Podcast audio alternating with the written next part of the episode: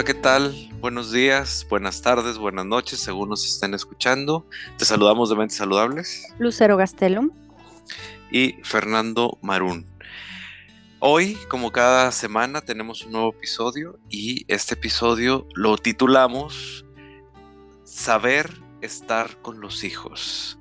O sea, primero hay que definir qué significa estar, porque muchas veces escuchamos en muchas eh, pláticas, conferencias, plataformas, lo que sea que encontremos principalmente en redes sociales, que estamos generalizando y estamos hablando de que podemos estar con los hijos, ah, sí, y empezamos a hablar de estar y estar y estar y estar, pero pocas veces o casi nunca o nunca nos sentamos a desmenuzar qué significa precisamente estar con los hijos. Entonces, vamos a, a, descifrar nosotros aquí qué significa para nosotros y partiendo de ese concepto nosotros podemos proseguir con este episodio. Entonces, estar con un hijo, hija, significa sí, estar físicamente, estar enfrente de mi hija o de mi hijo, al lado, atrás, donde estés, en la casa, en el parque, en donde tú estés con tu hijo. Eso también es estar. Pero estar también significa estar conectados emocionalmente. Estar también significa tener esta capacidad que no todo el mundo la tiene o no la tiene en las mismas dimensiones, estar de manera empática. Tener empatía con un hijo no es tan sencillo como pareciera y no toda la gente lo puede tener. Entonces, como, como hay un dicho que dice, tener un piano no te hace pianista. Tener un hijo no significa que tú realmente puedas estar lo mejor o lo más posible con ese hijo y por lo tanto quisiera que desmenuzáramos esto. ¿Cómo ves, Lucero? Pues como siempre me parece un tema bastante interesante que le podemos sacar muchísimo jugo porque tanto en la vida cotidiana como en la consulta eh, podemos estar como escuchando estas eh, situaciones en donde los papás, bueno, es que sí, le digo, es que sí, em, me platica y lo escucho, pero me platica, lo escucho y estoy viendo la televisión, me platica, lo escucho y estoy en el teléfono, me platica, lo escucho y estoy hablando con la comadre. Entonces, muchas veces el hijo se da cuenta que los padres no están mirándolo, no están escuchándolo, no están conectados con ellos, ¿no? Y así es como los niños entre que vuelven a, pegarse más a los padres, se vuelven dependientes o empiezan a aislarse y a no necesitar, entre comillas, a los papás. Y esto de una otra manera va acarreando problemas emocionales, ¿no? el sentirse amado, querido, escuchado, conectado por las figuras parentales, papá, mamá, es un nutriente esencial, pero es un nutriente que también es difícil de dar y mucho más en, la vida actual, entre que andamos correteándonos por los tiempos, la vida y las situaciones emocionales de las que a veces no nos hacemos cargo como adultos que puede interferir en el conectar o en el estar. Y yo creo que sería interesante, perdón, empezar a poner algunos ejemplos que nos permitan reflexionar, que les permitan a las personas que nos están escuchando cuestionarse, preguntarse, a ver, cuando llego por el, eh, por el niño, por la niña al colegio y le pregunto cómo estás, es la pregunta por default, o sea, es la pregunta que ya no sabemos, pero no escuchamos ni cómo están, ni qué están haciendo, ni cómo les fue, ni nada sino, ah, ay, ¿cómo estás? ¿Cómo te fue? Y seguimos nosotros en nuestro rollo y el niño platicando, ¿no? Entonces, em, creo que sería interesante que se vuelva como, como un podcast también introspectivo, que es lo que tratamos de hacer nosotros en cada uno de los, de los episodios, y poner ejemplos que nos ayuden a saber cómo conectamos o cómo estamos nada más físicamente sin conectar, ¿no? porque hay, hay situaciones que nos pueden llevar a una cosa o a la otra. Claro. Y estar con un hijo implica muchísimas cosas porque se entrelaza con nuestra propia historia en donde muchas veces las personas no tuvieron unos padres presentes, tuvieron padres ausentes, Algunos, bueno, fallecieron y tuvieron, ya no tuvieron estos papás, tuvieron algún cuidador que hizo la función del padre o la madre y quizás hizo un buen trabajo y logró aprender esta conexión también con los cuidadores. Pero hay otras situaciones en las cuales las personas pueden haber tenido una desconexión con sus padres o finalmente unos padres ausentes y dejaron de aprender de esa ausencia. Cosas que más adelante cuando tienen sus propios hijos pues no saben ni siquiera que pudieron existir o que existen. O si saben que existen no saben cómo hacerle para poderse conectar. No sabemos cómo eh, ser padres. Al final de cuentas, somos padres de la manera en que nosotros aprendimos a hacerlo a través de los nuestros o a como la vida nos da a entender, pues la gente es padre o es madre. Entonces, hay muchas cosas en las que nosotros podemos observar que falta la,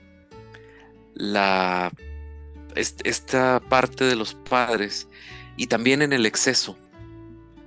Hay papás que están exageradamente conectados con los hijos, que logran quererlos controlar o los controlan, que logran que los hijos hagan lo que ellos o ellas dicen y los siguen controlando aún ya de grandes.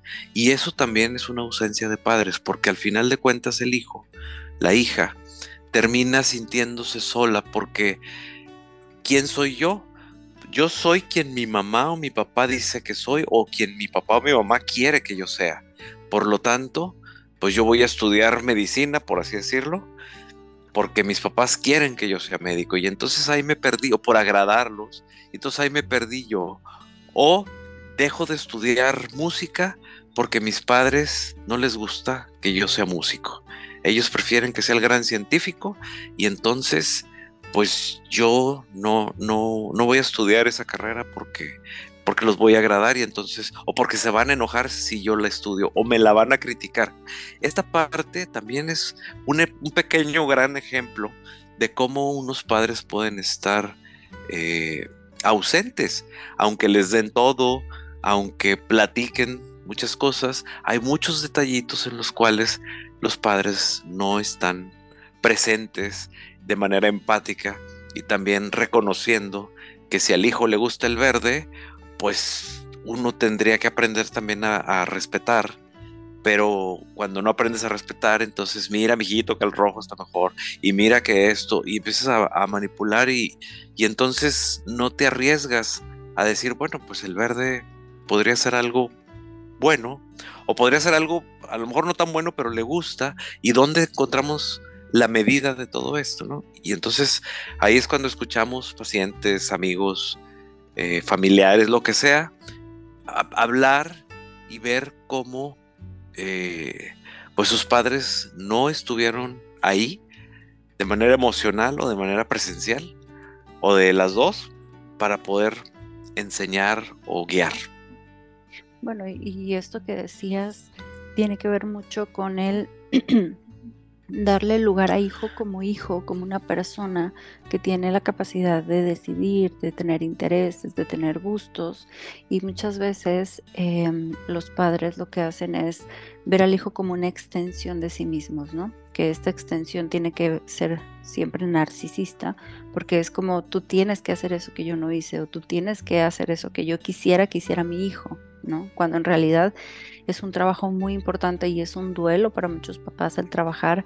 Él, mi hijo es como él es, no es como yo quiero, ¿no? Y estarlo viendo como una persona separada, independiente con su identidad, así le guste, no sé, a él la parte de música y los papás sean nada que ver con música, ¿ok? O sea, este tipo de cosas creo que es muy importante para los papás el, poder distinguir, el poder reflexionar, el poder cuestionarse, a lo mejor en este momento parar un poco lo que están haciendo y decir, a ver, ¿qué es lo que me demuestra mi hijo y qué tanto valido yo internamente? No que se lo diga, porque una cosa es decírsela y otra cosa es que internamente lo reconozca, ¿ok? Que a lo mejor yo lo tengo en clases de pádel y a él le gusta el piano pero, pero no, el piano, ¿por qué le va a gustar? O sea, no, no, no, qué flojera, que nada más está ahí sentado.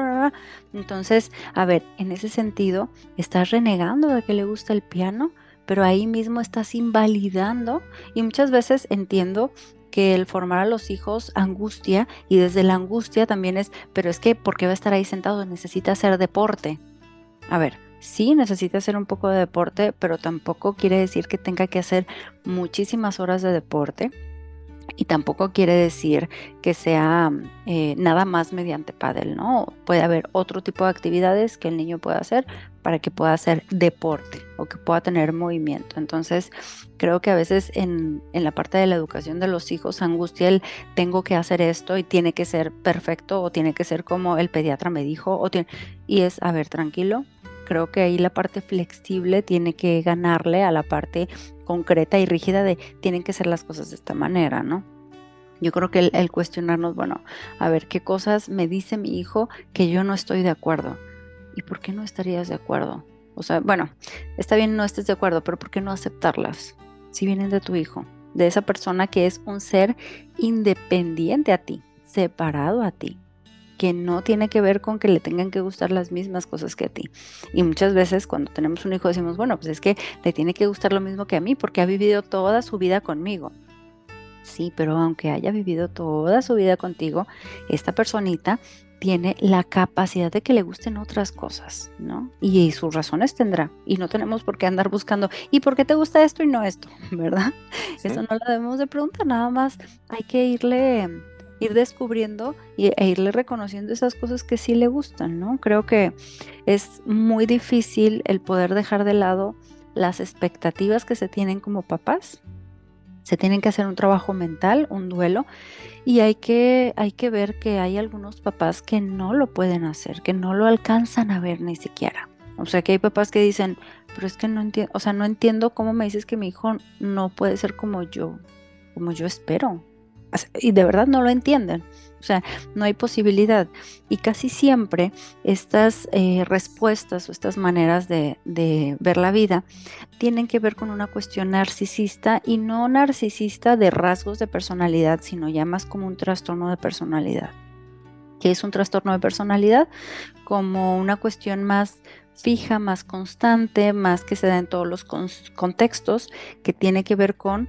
Em, mi mirada hacia el mundo la tiene que tener todo mundo, así veo las cosas, así lo tienen que ver los demás, no me importa, perdón, pero así se piensa, no me importa lo que los demás sientan, lo que yo siento y lo que yo necesito es lo más importante y punto, ¿no? Y párale de contar, como dicen. Entonces, Creo que hay que reconocer si hay algunos papás que son así o si tú tuviste algunos papás que son así, también hay que ir sanando porque esto que tú decías es súper importante. La identidad se lastima mucho cuando hay unos padres o que están em, excesivamente con la mirada en los hijos, que cada detalle están viendo o que están totalmente desconectados y que no ven a los hijos que son. O sea, la identidad de ellos se ve quebrantada porque dicen, ¿quién soy? ¿Soy quien mi papá quería que fuera? ¿Soy, soy quien quiero ser, pero no sé quién quiero ser porque toda la vida he sido eso, que mi mamá o mi papá quiere? Entonces, esa parte de la identidad llega y nos damos cuenta en la elección de la carrera, nos damos cuenta cuando están en pareja, nos damos cuenta cuando se tienen los propios hijos, ¿no? Entonces, tener un papá, una mamá con estas características también pudo haber lastimado. Ahora también hay otro escenario en donde los papás no están o están, o sea, no están emocionalmente, están agresivamente.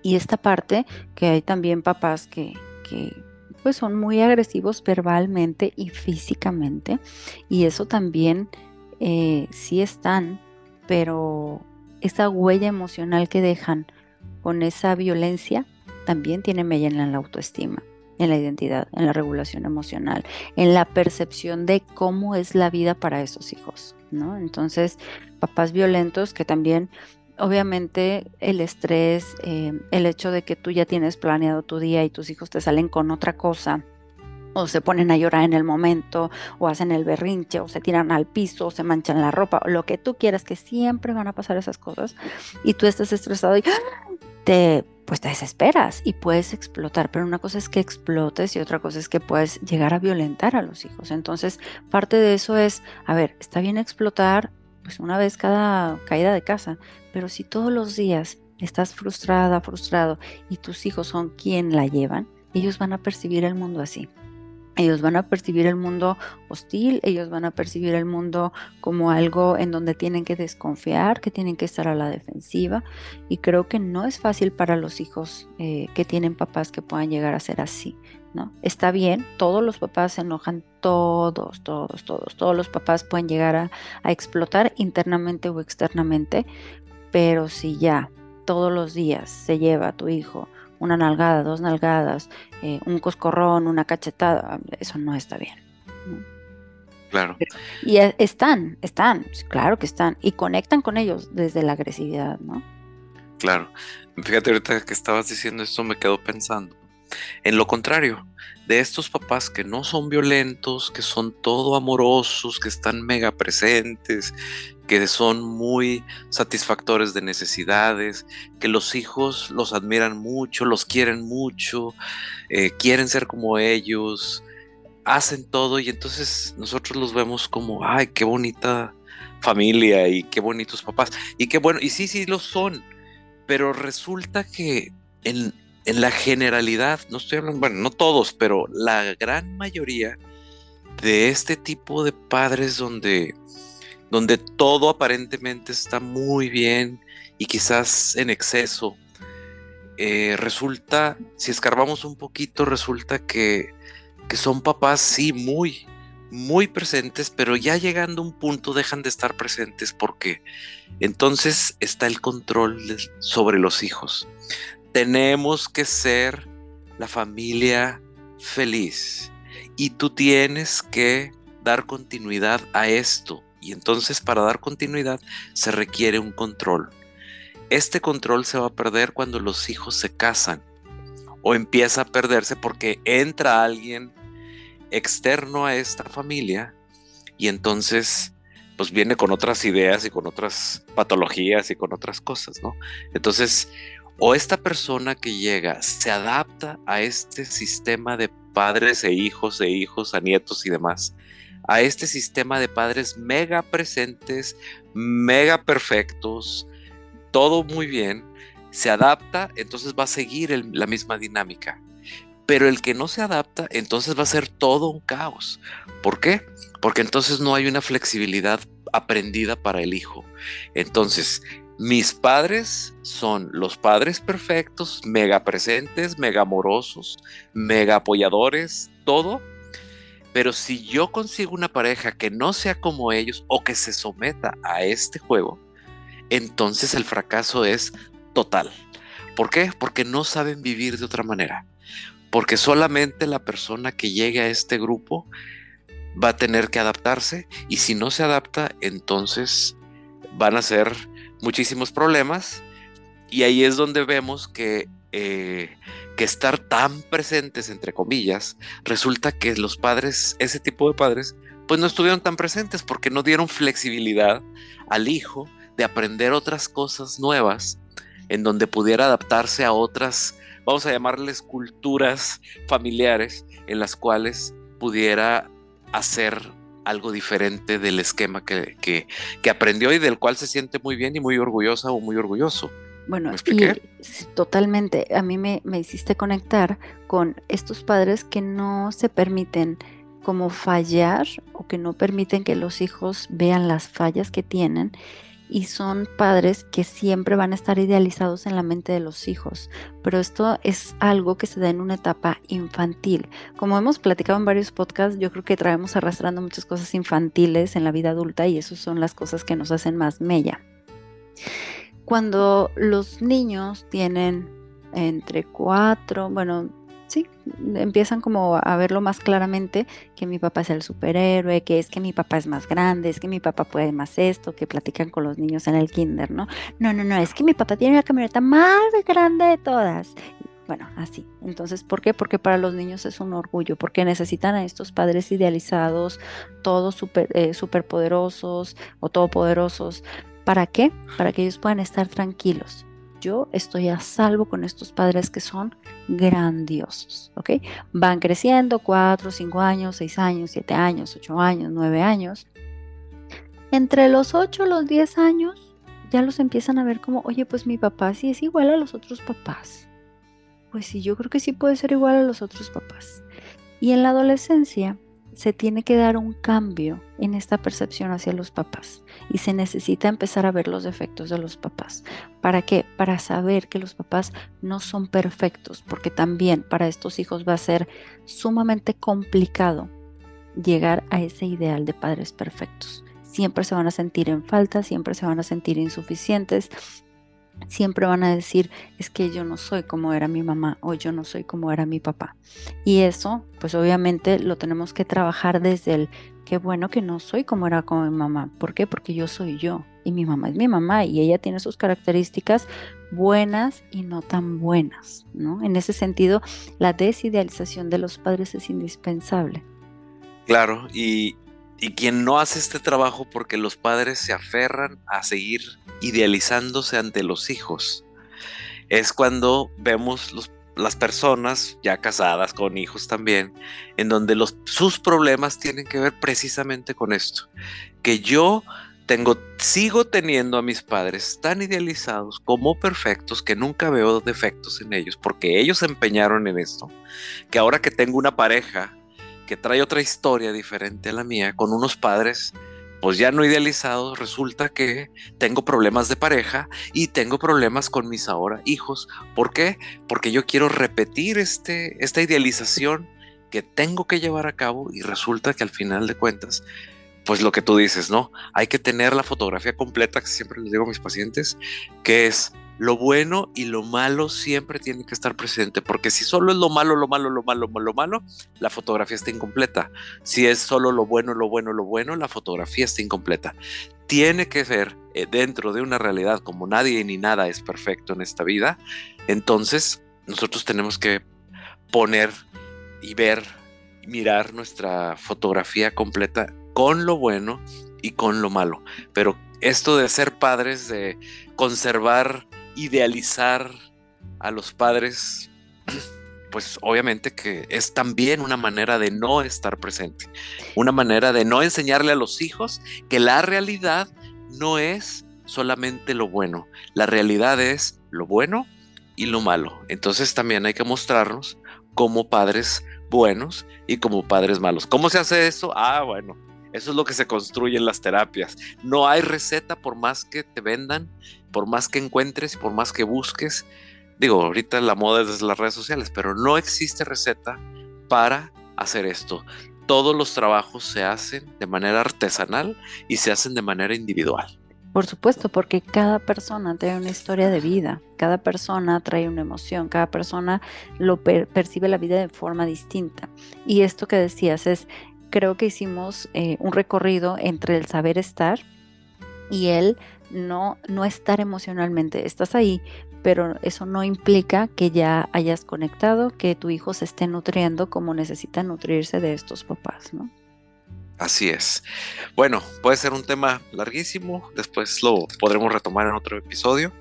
Y eh, ahorita, pues vamos a mencionar lo que son las redes sociales y ahorita les doy el teléfono de contacto. Es ¿En dónde nos pueden localizar las personas que quieran una consulta eh, presencial con nosotros en nuestros consultorios en Monterrey, su área metropolitana? ¿En dónde nos pueden localizar? Nos pueden encontrar en Facebook, en Mentes Saludables, o también estamos en Instagram como arroba Mentes Saludables MX.